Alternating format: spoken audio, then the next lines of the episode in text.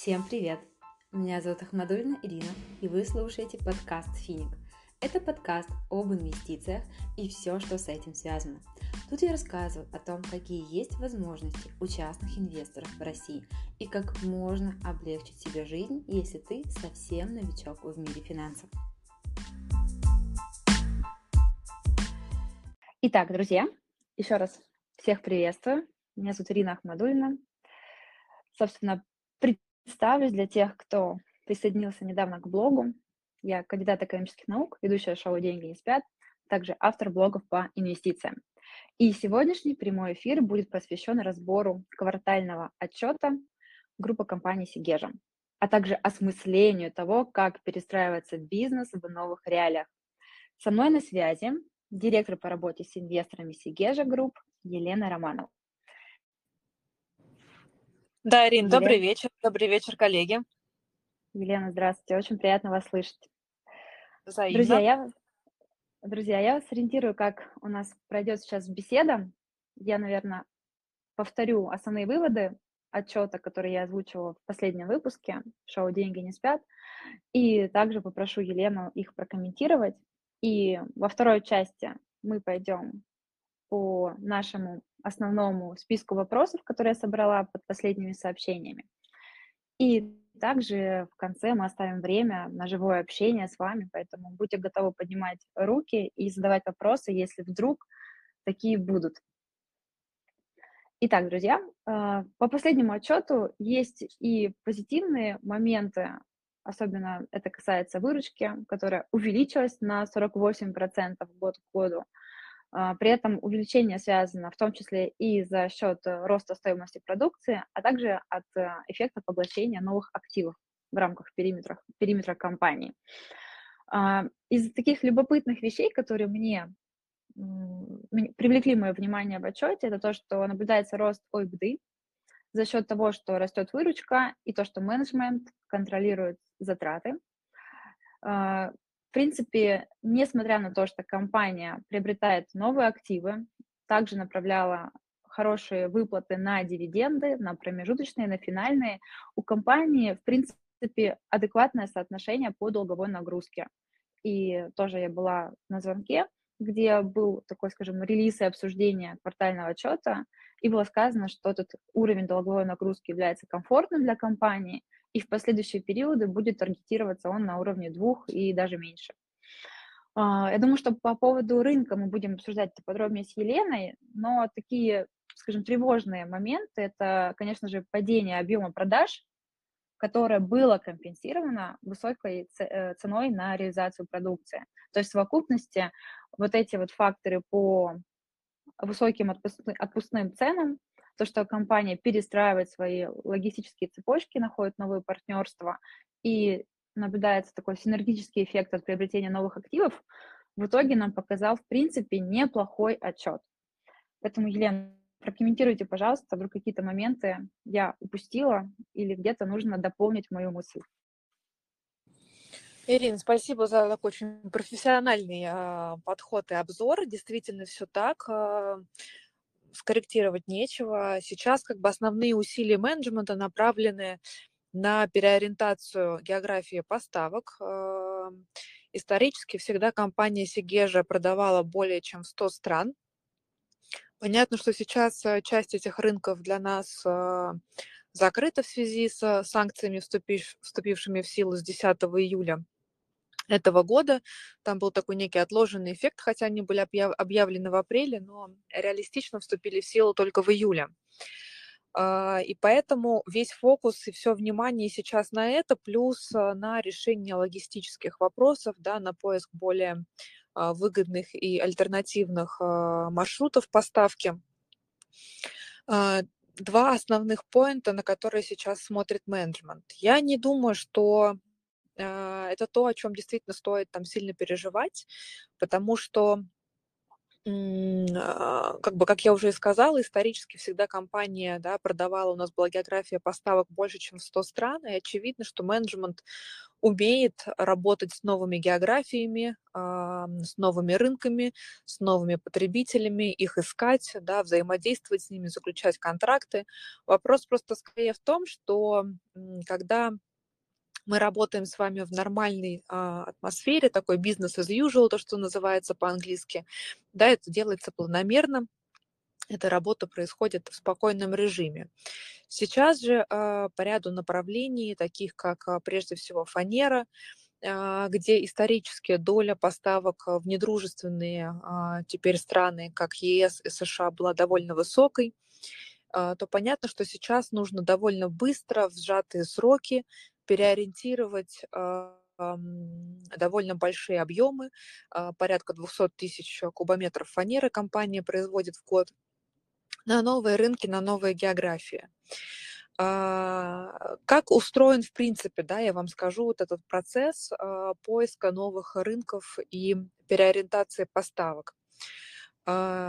Первым этапом вы естественным образом собираете статистику, да, смотрите на таможенную статистику э, различных стран, вы ищете те страны, которые являются э, в целом крупнейшими потребителями того или иного продукта, да, дальше там углубляетесь и смотрите, а что в этих странах, какие конкретно поставщики, о, наоборот, вернее, потребители, да, и компании, кто больше всего импортирует продукцию. Ну, например, давайте там для простоты фанеры. Сейчас на примере фанеры будем да, а, обсуждать.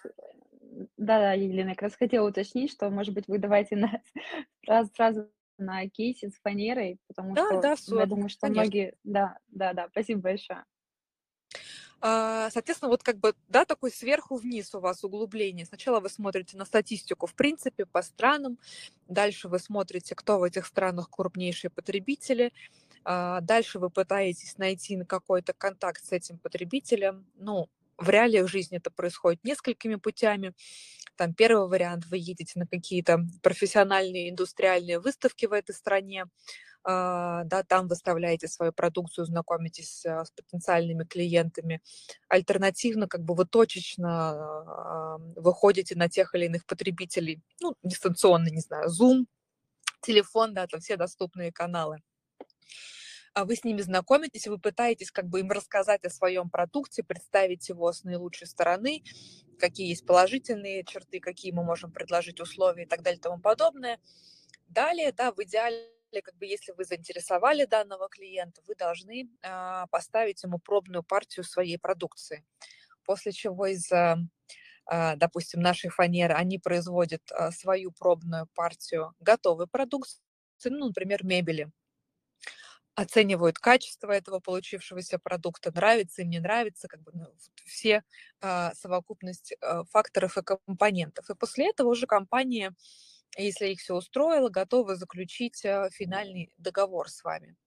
Ну, то есть, а теперь представьте, да, что это стран много, а, поставщиков много, вам нужно со всеми ними там условно пройтись по ним, познакомиться, да, вам нужно многим из них а, поставить пробную партию продукции, они должны из нее произвести, ну и так далее, все, что я проговорила.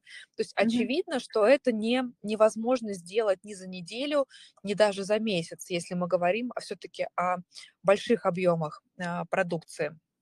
Вот, поэтому... Yeah да. Елена, а расскажите, а сколько обычно длится цикл закрытия одного клиента? Вот даже можете для сравнения рассказать, как это было до февраля, марта, и как это происходит сейчас. Вот у вас уже появились новые клиенты, тоже об этом говорилось. И вот как увеличился этот цикл? Ну, смотрите, здесь все-таки опять это зависит еще сильно от того, а, в какой географии вы работаете. Одно дело, вы приходите на уже как бы знакомый рынок, а, где знают а, продукцию или компанию, да, и а, заключаете с ними там договор или расширяете просто объем поставок. Другое дело, когда вы приходите на все-таки принципиально новый для себя рынок, как, например, по фанере, то есть, в принципе, мы там фанеру, да, в Юго-Восточную Азию а, там не продавали, или это были какие-то совсем единичные поставки. И тут вам, в принципе, нужно рассказать, что такое березовая фанера, которая является премиальным и дорогим продуктом, в чем ее преимущество и так далее. То здесь все как бы очень э, зависит от разных нюансов, и поэтому вот так как бы прям совсем оценочно, тем более, что бизнес э, разный, есть разные сегменты компании, я бы сейчас не стала давать оценки, но э, посмотрела бы на это следующим образом, что оценивать, насколько эффективно э, компания сработала и преуспела в том, чтобы развернуть свои поставки на новые регионы, там по фанере, например, да, я бы стала в четвертом квартале этого года, да, или там ближе к концу года. Потому что все-таки вот этот большой объем работы, который мы проговорили, ну, объективно результаты э, существенные по объему именно, да, мы можем увидеть, конечно, то есть на это нужно где-то примерно полгода. Э, какое-то время работу мы уже над этим ведем, да, поэтому вот я повторюсь, говорю, что все-таки давайте оценивать эффективность где-то в четвертом квартале мы с вами также можем встретиться, да, поговорить, обсудить, узнать там, как текущий статус будет на тот момент. Я сейчас дам При этом... небольшой срез да, по продажам фанеры для того, чтобы, там, может быть, э, многие слушатели не изучали так детально отчет. И вот если сравнить в объемах продаж за первое э, полугодие, то наблюдается, конечно же, ну, просадка, да, о чем вот вы говорите. Это за скажем, в соответствии первое полугодие 2022 года, если мы сравним с полугодием год назад, то это минус 6%. Если мы сравним уже динамику квартал к кварталу, то здесь более существенная там цифра, минус 36%. Поэтому, да, с удовольствием, Елена, пообщаемся, пообщаемся с вами э, в четвертом квартале, потому что... Я вот, знаете, деле... наверное, позволите, mm-hmm. дополню, да, mm-hmm. что тоже для полноты картины. При этом, коллеги, как бы там давайте тоже вспомним, да, структуру выручки э, компании, что все-таки фанера это не основной дивизион. Вот если смотреть на 6 месяцев, это только 12% выручки все группы, при этом там около 40%, например, это дивизион бумаги и упаковки, где дела обстоят принципиально иначе.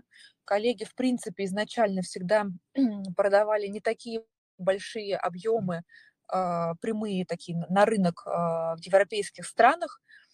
А, и более того, им удалось более оперативно развернуть те поставки даже, которые были в европейские страны, на другие альтернативные рынки. В частности, они существенно нарастили долю и России, и Турции, и Южной Африки. И часто коллеги тоже да, спрашивают, а как обстоят дела с, например, упаковочным бизнесом, нашими европейскими заводами. И здесь как бы тоже мы можем вас заверить, что все абсолютно работает в плановом порядке. До того, как были закрыты а, границы и введены ограничения на импорт российской а, продукции, бумаги в частности, мы, конечно, максимально постарались да, воспользоваться вот этим окошком и завести довольно большой объем а, крафт-бумаги на наши европейские заводы, потому что они всегда исторически работали на бумаге, которая производила Сигежа. А, таким образом, где-то до конца года им точно хватит а, бумаги на производство своей продукции. И работало это всегда так, что бумага поставлялась по примерно рыночным ценам на эти заводы. Там был большой, небольшой, вернее, прошу прощения, дисконт, но там это да, не, не в полцены от, от средней того, что на рынке. И поэтому, когда у них закончатся запасы той бумаги, которую мы успели завести, они просто будут эм, покупать ее на рынке по тем рыночным ценам, которые будут на локальном а, рынке в зависимости от той страны, где работает завод, и также будут успешно продолжать работать. Здесь никакого принципиального риска для их работы мы не видим. Да, по поводу структуры выручки, а, действительно, там сегмент вот фанеры, он занимает 12%, и вот в вопросах к нашему эфиру, там я специально сделала выгрузку основных поинтов с отчета. Елена, у меня еще такой вопрос. Вот вы сказали, что принимаете участие в международных выставках. Вот мне просто искренне интересно, как воспринимаются сейчас на международных площадках, когда вот в офлайне встречаются, смотрят, знакомятся российские предприятия какая в целом такая риторика, может, какие, кулуарные разговоры, как это все происходит? Ну, вы знаете, тут э, как бы, наверное, риторика ровно такая же, какую мы с вами видим а, в прессе, в СМИ, а, да, мы с вами знаем, что есть а, страны, которые держат абсолютно нейтральную позицию, как в частности, например, Китай, да, который там неоднократно делал такие даже, скажем так, аккуратные поддерживающие заявления в пользу России. Мы знаем, что азиатские страны сейчас, э, Юго-Восточная Азия, имею в виду, принимают у себя, будут принимать саммит G20, и тоже на который приезжает наш президент. То есть здесь все-таки, конечно, вот в этой части э, Земли риторика намного мягче, чем э, да, в Европе или США. Поэтому принципиальных никаких э, сложностей с работой в этом направлении мы не видим. Можно здесь тогда развить эту историю с расходами на логистику?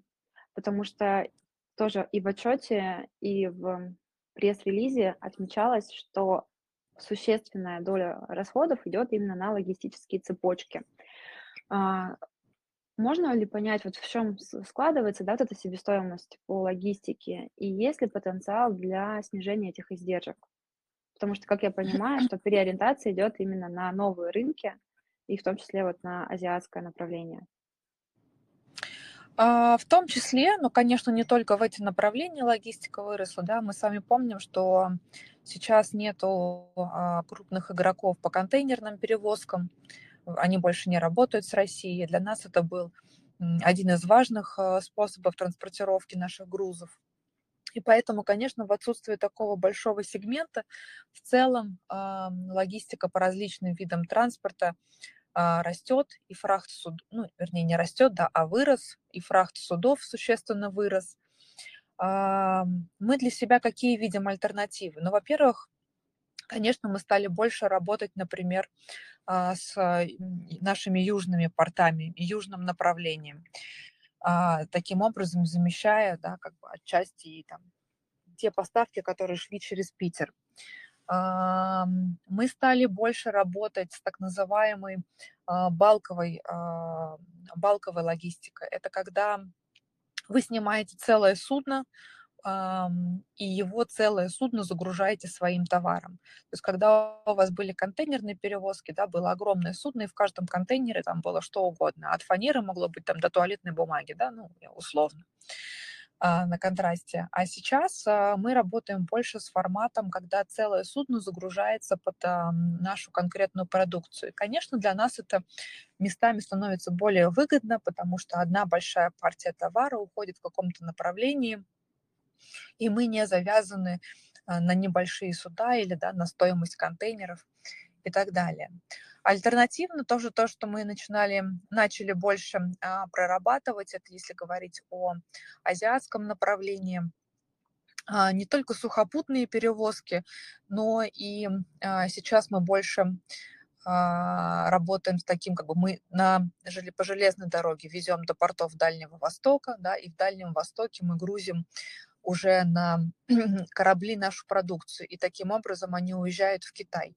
Нам это в том числе помогает расшить вот эти бутылочные горлышки, которые сейчас образуются на границах с Китаем, потому что довольно большое количество экспортеров развернулось на восток, и пропускная способность там, да, не нашего РЖД, а, ни погранпереходов, наверное, там не была исторически рассчитана на такие объемы продукции. А, мы, конечно, там для себя ищем все возможные альтернативы. Я думаю, что все-таки так или иначе любой бизнес, он подстраивается, да, в этом как бы его суть под новые реалии, и также логистический бизнес будет подстраиваться, и все равно будут постепенно вводиться а, новые а, мощности транспортные, и это, конечно, все равно приведет к постепенному ну, сказать так, не то чтобы нормализации, да, наверное, о старых ценах уже говорить не приходится, но все-таки к некой коррекции вот тех, тех затрат на логистику, которые мы имеем сейчас. Елена, спасибо большое. Да, согласна, что, конечно же, бизнесу необходимо адаптироваться. И, опять же, вот судя по показателям там, рентабельности, да, вижу, что хорошие, хорошие цифры на самом деле по, ну, вот по разным сегментам продукции. Давайте перейдем к вопросам, потому что вопросов было очень и очень много. Я их попыталась сгруппировать по основным направлениям. Конечно же, всех интересует э, дивидендная история, дивидендная политика, какие-то планы, а, взгляды. Можете здесь, наверное, сразу прокомментировать, потому что это самый важный, наверное, вопрос среди всех российских инвесторов на сегодняшний день. Дивиденды будут, не будут, в каких объемах и когда их главное ждать. Ну, смотрите, у нас э, как раз буквально недавно, тоже перед результатами, да, CFO официально дал комментарий и подтвердил, что мы планируем придерживаться своей дивидендной политики. Напомню, в чем ее суть. Э, выплаты не реже одного раза в год, и у нас э, на ближайшие периоды стоит такой фиксированный рейндж от 3 миллиардов до 5,5 миллиардов рублей. А, напомню, что вот в этом году, в 2022, мы уже а, два раза выплачивали дивиденды в январе и в июне а, за 9 месяцев и за 12 месяцев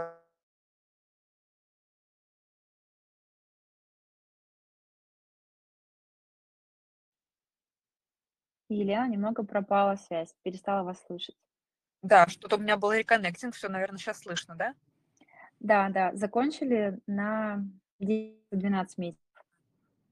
Да, вот а, две выплаты в этом году уже было, поэтому, наверное, как бы рационально ожидать, что до конца этого года а, там, третьей выплаты уже, наверное, не будет, но по итогам 2022 а, года, а, как мы и сказали, да, мы планируем придерживаться политики, а, и поэтому можно ожидать дивиденды за год. Спасибо. А, и вот еще вопрос по поводу рациональности, потому что вот многих инвесторов, знаете, таких долгосрочных, очень сильно интересует э, позиция компании с точки зрения вот консолидации, ну вот денежного потока. А, есть вот такое мнение, и с одной стороны, вот я тоже как инвестор, как предприниматель тоже разделяю этот вопрос. Может ли быть в текущих условиях интересным покупать активы, направлять вот эти денежные средства на развитие бизнеса, нежели чем э, продолжать вот выплачивать дивиденды? Потому что если оглянуться, да, то очень много хороших объектов продаются с дисконтом. А, слушайте, мы, конечно, на всех, на всех, э, на все эти объекты очень внимательно смотрим и следим. И, конечно, мы там участвуем в рассмотрении этих сделок и в борьбе за них. Но а, тут как бы есть другая же сторона медали, да, что а, любая подобная сделка, все-таки сделки, если говорить про те активы, которые на слуху, они могли бы быть достаточно а, крупными, и инвесторов обычно при этом беспокоит да, уровень долга. А, который сейчас у нас 2,8, чистый долг к, к АИБДе, и это, как бы сказать, вызывает уже некий такой вот а, пограничное чувство комфорта. А, поэтому, если мы все-таки говорим про сделки, то, скорее всего, это будет формат такой как бы сделки за периметром группы, она не повлияет на уровень долга компании, и это будет сделка в такой так называемый leveraged buyout, то есть когда вы платите за актив, не больше, чем его а, там, реальная стоимость. А, поэтому посмотрим. Мы над этими сделками работаем. Я думаю, что если у нас как бы это удастся нам, то они а, точно будут. Но здесь надо понимать, что, конечно, конкуренция за первоклассные активы на рынке довольно высокая.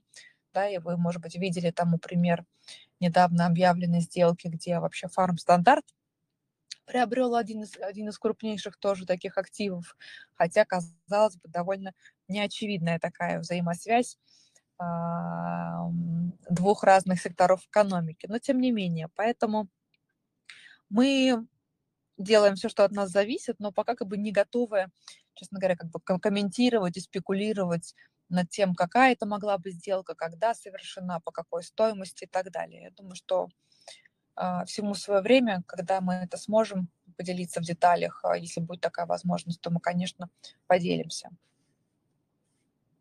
Да, согласна, что лучше, когда частные инвесторы крайне эмоционально реагируют на все новости, которые выходят со стороны эмитентов, лучше не порождать все эти истории. Здесь я с вами, конечно же, соглашусь. Стараемся очень здесь пока аккуратно, чтобы не было завышенных ожиданий. Да, вот на самом деле тоже по поводу ожиданий, не могу не прокомментировать, да, Елена, что сейчас вот котировки, они находятся на такой, скажем, консолидации своих вот годовых э, уровней год назад. То есть с начала года на 35, на 33 процента они скорректировались. А, и есть такой, ну, обычно вот такой, скажем, ход а, со стороны эмитентов, это как байбеки. Есть ли у вас какие-то вот взгляды, может быть, обсуждения этих моментов и вообще в целом интерес корпоративный для проведения байбеков? Хороший вопрос. Нам тоже часто его задают. Спасибо. Но я бы как смотрела на этот аспект. А, да, то все-таки там денежный поток и количество денег, которые есть у компании, это такая не резиновая кубышка, да, и как мы только что с вами обсуждали, там нужно хорошо подумать, в какую сторону эти деньги направлять. наверное, как бы в моменте а, все-таки там учитывая специфику текущих реалий и рынков, разорваться на то, чтобы и э, уровень долга был низким, и дивиденды платить, и сделки делать, и еще и байбек, э, наверное, довольно сложно. Плюс все-таки мы бы, наверное, там стратегически более были бы заинтересованы в повышении ликвидности компании, да, нежели чем наоборот в ее сокращении и выкупе акций с рынка. Да, благодарю вас за ответ, потому что, на самом деле, тоже мне этот момент очень сильно волновал. Все-таки кэш, да, возможность генерации этого кэша внутри, это лучше, чем вот все-таки отражение какой-то эмоции э, на котировках. Поэтому здесь, конечно же, я как долгосрочный инвестор позитивно воспринимаю вот эту информацию. Елена, я предлагаю пройтись по вопросам, которые касаются вот именно бизнеса, потому что очень много инвесторов э, выражает, скажем, такой интерес. Планирует ли компания заниматься строительством домов, какие планы в этом направлении? Потому что есть э, особый спрос да, внутри России именно на стройку а, таких объектов. Но вы знаете, как именно как бы строительством, наверное, все-таки нет, да, потому что это принципиально другой бизнес, это то, что называется такой B2C, а, это бизнес, ориентированный на конечного клиента, потребителя.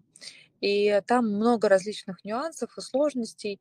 Мы все-таки привыкли работать вот, а, больше с компаниями, с подрядчиками, с ритейлерами и так далее. Поэтому то, что мы делаем, это мы развиваем э, производство да, и тех продуктов, будь то CLT-панели, будь то клееная балка, из которых в дальнейшем уже возможно а, строить дома. Наверное, вот прям переходить в строительный бизнес мы пока не готовы, но совершенно точно видим а, в, развитии деревянного домостроения в России вообще большие перспективы, а, в том числе перспективы большие у CLT-панелей. Как раз сейчас активно очень обсуждается проект строительства такого эко-города в, на берегу Байкала, на территории бывшего Байкальского ЦБК в частности. И мы готовы как бы с удовольствием в этом проекте активно участвовать и производить CLT-панели для строительства там а, большого вот такого проекта. Ну, это как вот один из примеров, да. А какие примерно сроки там, по вот этим проектам в, в, в рамках Байкала? А, ну, там первые результаты будут к концу 2022 года, будет закончено там строительство а, первых домов. А, сейчас планируется, это четырехэтажные дома, по-моему, на 28 квартир, если я не ошибаюсь. Но вот первые результаты будут к концу этого года уже. И вот здесь как раз, смотрите, вот тоже вопрос от инвестора. А, планирует ли э, компания Сигежа развивать сегмент вот именно же готовых, готовых домокомплектов? Потому что есть различные госпрограммы, сельская ипотека по очень привлекательным ставкам. Ну и в целом государство максимально старается сейчас э, стимулировать спрос на стройку. Вот если вы не идете в сторону девелопинга, может быть, вы пойдете вот в сторону каких-то таких э, э объектов с высокой добавленной стоимостью. Слушайте, ну инвестор смотрит не в бровь, а в глаз. вот, это абсолютно точно, да, частично как бы я проговорила, это вот ровно то, что мы делаем там на примере, да, и Байкальска. А, это же как раз работа над а, типовыми такими условно готовыми проектами, домокомплектами. Они могут быть из клееной балки, из CLT. А, домокомплекты из клееной балки мы производим уже довольно давно. И это такие, да, некий набор типовых вот а, проектов. И однозначно это будет развиваться и дальше. И однозначно новый виток – это дома из CLT-панелей, а, перекрестно склеенные деревянные панели. Мы сейчас а, построили такие первые пробные дома в городе Соколе, около своего, собственно, комбината, а, где они производятся. И это, честно говоря, такое вообще удивительное зрелище, когда это много, многоэтажный, ну, вернее, там, наверное, не, не многоэтажный, четырехэтажный там дом, два дома но тем не менее это так очень непривычно, однако смотрится абсолютно по-хай-тековски, и а, это мы прям верим, что за этим направлением, в частности, будущее в России. Поверьте, не одни вы, среди вот тоже, правда, инвесторов, подписчиков очень много кто ну, прям тоже оценивает это направление перспективно.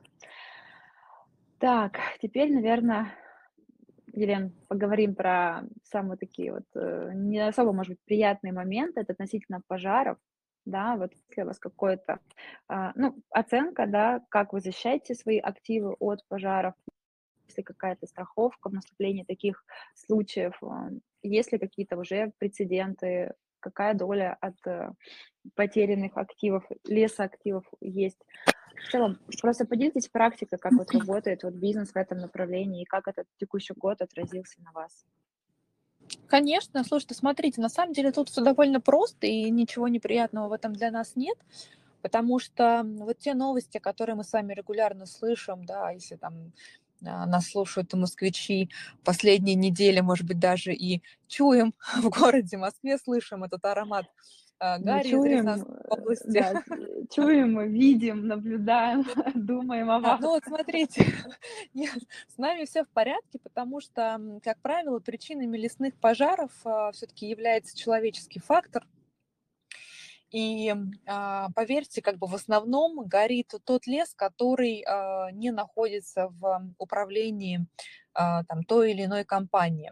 Но вот если, например, как бы подвести там статистику по 2021 году, да, поскольку там уже закончился этот период, то было затронуто меньше 1% нашей лесосеки в течение пожаров, хотя тоже прошлый год, в общем, был в этом смысле довольно таким печальным. Довольно много лесов горело и в Сибири, и в Карелии тоже леса горели, и там тоже нас инвесторы спрашивали, затронуты ли наши. Ну, в общем, наши были там совершенно по да, капельку затронуты. Логика здесь в чем? Когда вы э, управляете лесом, и лес в вашей аренде, вы за ним ухаживаете. Вы, во-первых, обязаны по закону э, прорывать такие специальные траншеи через там определенные как бы расстояния, которые, то есть вы там срубаете деревья, и делаете такой небольшой ров, ровно для того, чтобы если на одной территории начинается пожар, он не мог перекинуться дальше на следующую а, территорию и участок.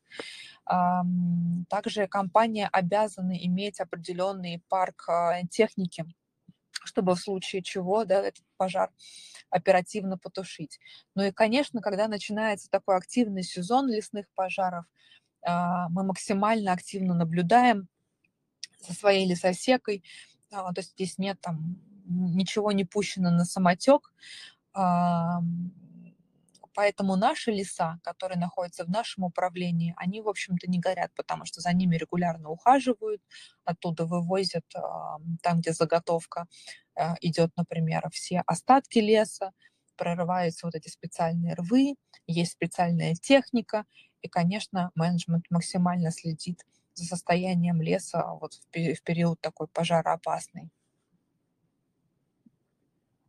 Елена, давайте еще тоже прокомментируем важный момент, потому что э, многие вот тоже интересуются, как происходит э, уход в целом за вырубленным лесом. Насколько мне известно, тоже опять же по закону, то, что вы вырубили, вы должны на это место э, рассадить новые, скажем, деревья, чтобы было полностью такое замещение вырубленного и посаженного. Это так? Абсолютно. Ну, наверное, не прям на то же место, где росло дерево, которое мы заготовили. Да, да, да. чуть правее. Да, ну, ну, это я так шучу немножко. Конечно, абсолютно все верно вы говорите. Единственное, что как бы там есть период, что у нас есть три года на то, чтобы а, на тех участках, на которых мы заготавливали, заготавливали лес, провести работу по его восстановлению. И есть а, три разных подхода, как это можно делать. Можно это делать таким условно-естественным способом, когда вы просто вырубаете лес, да, такой как бы, ну вот, э, не полностью, как будто бы вы гребенкой пошли, прошлись, и ни одного дерева не осталось, а как бы немножко точечно, то есть ряд деревьев все равно остается расти на этой площади. И таким образом потом происходит естественное лесовосстановление, как в природе. Семена падают, прорастают, появляется новый лес. Есть э, аспект, когда вы прям берете условно, да, елочку со своей там, не елочку, а какое-то дерево там с корневой системой и действительно его сажаете. Уже такое готовое маленькое деревце на участке. И есть как бы третий вариант, когда делается и то, и другое. Это такой комбинированный вариант. Вы часть деревьев оставляете, при этом на этом участке подсаживаете вот эти маленькие деревица.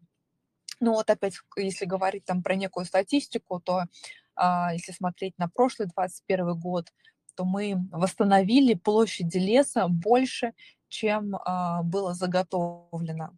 То есть больше, чем те участки, на которых мы заготавливали лес. А, парадоксально, но это как раз ровно потому произошло, что вот есть вот эти три года, да, в течение которых мы можем восстанавливать те или иные участки. Ну и вот на 21 год пришлось такая как бы пиковая нагрузка, скажем так, с точки зрения лесовосстановления. Поэтому Отлично. не переживайте, природу мы точно не губим. Каждое заготовленное деревце потом вырастет заново. Наоборот, это даже иногда как бы для леса полезно. Происходит такое его омоложение, оно и углекислого газа молодые деревья больше потребляют. И в принципе, более молодой лес это как бы лучше для природы и для а, биоразнообразия, чем лес старый. Ну, видите, вот как, э, скажем, интересы в ESG-инвестировании настиг российского инвестора, что беспокоится уже теперь даже и о, об озоновых дырах, о вырубленных лесах и так далее. Поэтому, мне кажется, это классная практика. Спасибо, что поделились статистикой. И Елена, хочу, наверное, в заключение вот этих вопросов от подписчиков, от заготовленных вопросов, а, задать а, вопрос, связанный с импортозамещением. Как у вас обстоят дела? Потому что очевидно, что у вас э, весьма технологичный бизнес, лидирующий позиции в нише. И как вы справляетесь с этим вопросом, что многие комплектующие уже, скажем так, напрямую поставить невозможно, как вы решаете этот вопрос? Есть ли уже схемы канала параллельного импорта, либо, возможно, вы сохранили какие-то дружественные, хорошие взаимоотношения с поставщиками, с которыми вы работали до этого? Ну, вы знаете, я, наверное, начну даже с того, что каких-то прямых э, санкций на оборудование нашей отрасли наложено не было, и, наверное, вот э, те сложности, которые там возникают, они больше связаны с тем, что компании как бы сами для себя а, принимают решение, а, что в некоторых случаях, да, там они, может быть, не хотят а, заключать с Россией новые договора или работать с нашей страной. Вот, но это так, скажем, индивидуальные истории, да, здесь нужно смотреть случай за случаем, компанию за компанией. Если начать разговор все-таки с наших таких инвестиционных больших проектов, то надо сказать, что к нашему счастью большое количество проектов мы уже успели э, закончить. Э, соответственно, все оборудование э, было поставлено. Ряд проектов, как, например, модернизация э, Сокольского ЦБК и модернизация Лесосибирского э, лесодеревообрабатывающего комбината, они в процессе, как бы сейчас еще продолжаются. Но, э, в частности, по Сокольскому, да, мы уже успели закупить и поставить, привезти в Россию все оборудование, которого для этого проекта планировалось. То есть дальше мы как бы здесь сложностей никаких не испытаем. По Лесосибирскому ЛДК частично оборудование уже было привезено европейское, частично мы а, будем работать над альтернативными поставками. Пока мы здесь не видим каких-то прям драматических для себя сложностей, потому что а, мы точно знаем, да, что есть аналоги в Китае, есть аналоги какого-то оборудования в Корее. А, другой вопрос, что, наверное, конечно, по некоторым проектам нужно немножко сделать такой как бы реинжиниринг проекта под другое оборудование, потому что понятно, что а, ну, у тех же китайцев, например, да, у них не точная копия европейского оборудования, какие-то свои а, наработки, а, там свои производственные процессы. Поэтому как бы из каких-то суперсложностей мы не видим. Совершенно точно как бы все проекты будут там переформатированы под новое оборудование с точки зрения каких-то вот там запчастей и так далее, менеджмента, там достаточно большие закупки провел, скажем так, в начале всей нашей там новой ситуации, новой жизни а, в конце зимы, да, в начале весны, поэтому мы здесь себя чувствуем комфортно. Что-то вполне можно сделать а, там просто на российском производстве, на российских токарных станках, если мы говорим про запчасти, если мы говорим там про какие-то другие, например, а, химикаты для ЦПК, да, тоже то, что импортировалось, то, что там критически важно для производства, тоже коллеги сумели найти альтернативы и на российском рынке, и есть альтернативы на китайском рынке, поэтому мы здесь вот какой-то там для себя патовой ситуации точно не видим. Отрадно слышать, что находите альтернативы на российском рынке в том числе, потому что в последнее время только и слышно, что Китай альтернативные поставщики в Китае, либо клиенты в Китае. Здесь очень классно, что все-таки есть э, продукция, которая может компенсироваться внутренним рынком. Ну, я про Россию, наверное, да, больше не в первую очередь, вернее, не с точки зрения оборудования, но с точки зрения других необходимых для производства, э, скажем так, расходных материалов. Да, про химикаты, да, именно про это, Елена. А, ну что, я предлагаю перейти тогда к вопросам, к живым друзьям. Поэтому поднимайте руки. Я думаю, что у нас есть время еще на два вопроса. Два-три вопроса, в зависимости от, скажем, от емкости интересующей темы. Поэтому кто хочет пообщаться, задать живую, просто поднимите ручку. И тоже интересный такой вопрос. Увидела в чате, что означает Сигежа. Елен, может, в двух словах. Что? Как можно инвестировать в компании вообще? Сигеж – это же наш флагманский э, город, там находится наш флагманский ЦБК. Это город в Карелии, где находится Сигежский ЦБК, э, один из наших крупнейших активов. Вот, Добро пожаловать, приезжайте. Там открыта новая гостиница на берегу озера в Сосновом Бару. Красота. Можно с удовольствием провести время, выходные или какие-то каникулы. Приглашаем вас в Сигежу. Я впервые была в Сигеже этой зимой, и это было очень интересно. Поэтому, да, друзья, присоединяйся. Так, э, вижу, что Алекс э, первым поднял руку, поэтому, Алекс, вам слово.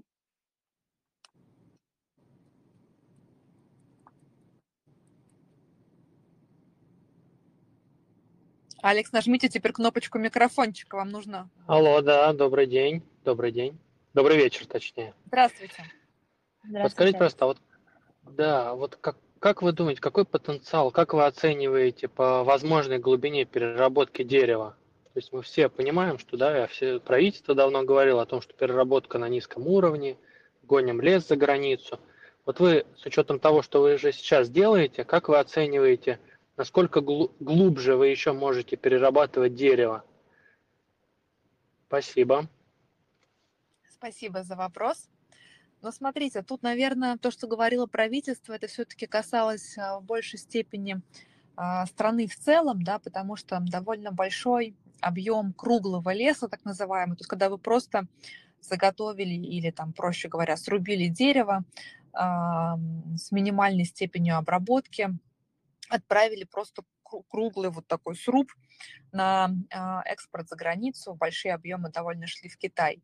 Но эта ситуация, она точно не релевантна для Сигежа. Мы никогда не экспортировали круглый лес, вот просто как сырье. Мы всегда а, производили продукцию с высокой добавленной стоимостью, а, поэтому наша линейка такой, такой продукции довольно высокая, и там, тем не менее, все равно коллеги продолжают ее развивать, да, как вот, например, в прошлом году запустилось производство CLT-панелей, а, то есть как бы предпродукт для CLT-панели – это пиломатериалы, а CLT – это как бы последующий этап обработки и такой value adding.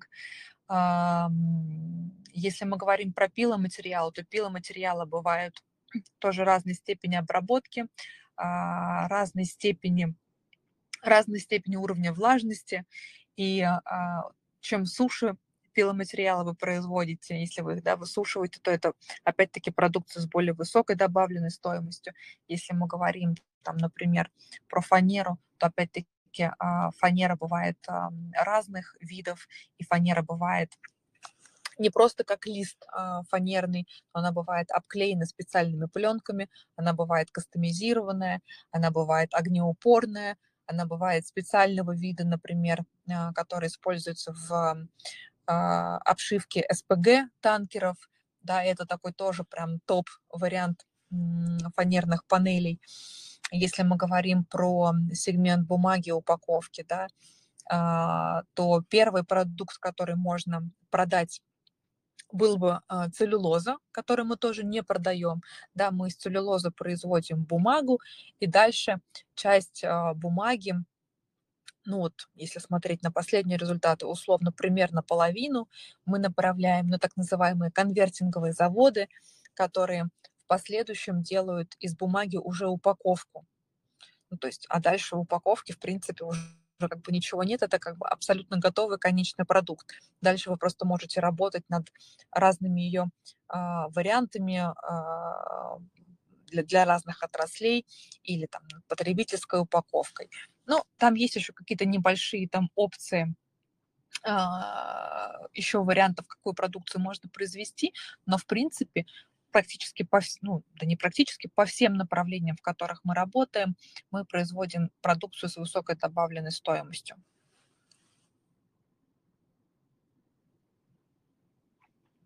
Отлично. Спасибо, Елена. Э, друзья, слушатели, коллеги. Да, вот вижу еще один вопрос. Нет, не успела. А, пока прочитаю вопрос из чата. А, Елена, вам пишут, что вас очень приятно слышать. И такой вопрос. А, планирует ли компания Сигежа поддерживать спортивные команды либо социальные проекты? А, спасибо за вопрос. Да, у нас довольно большая программа по благотворительности. Честно говоря, насколько мне известно, спортивных команд там нет футбольных клубов э, не имеем. вот. Но мы довольно много делаем, э, в частности, в городе Сегеже, например, э, и с точки зрения строительства дорог в городе, и с точки зрения там есть у нас такая большая программа, которая называется «Я шагаю по Сегеже», как а да, «Я шагаю по Москве», где много строится площадок спортивных, детских площадок в городе, а, украшается город, чтобы он стал более приятным для проживания, более комфортным, чтобы люди туда стремились а, приезжать и оставаться там, нежели, да, чем все-таки там, мы с вами понимаем, что, наверное, миграция, в принципе, а, из маленьких городов в России происходит в более крупные центры. Вот мы как бы как раз работаем над тем, чтобы Сигежа была максимально комфортна для жителей. Ну и в других регионах, конечно, тоже проводится а, подобного рода работа.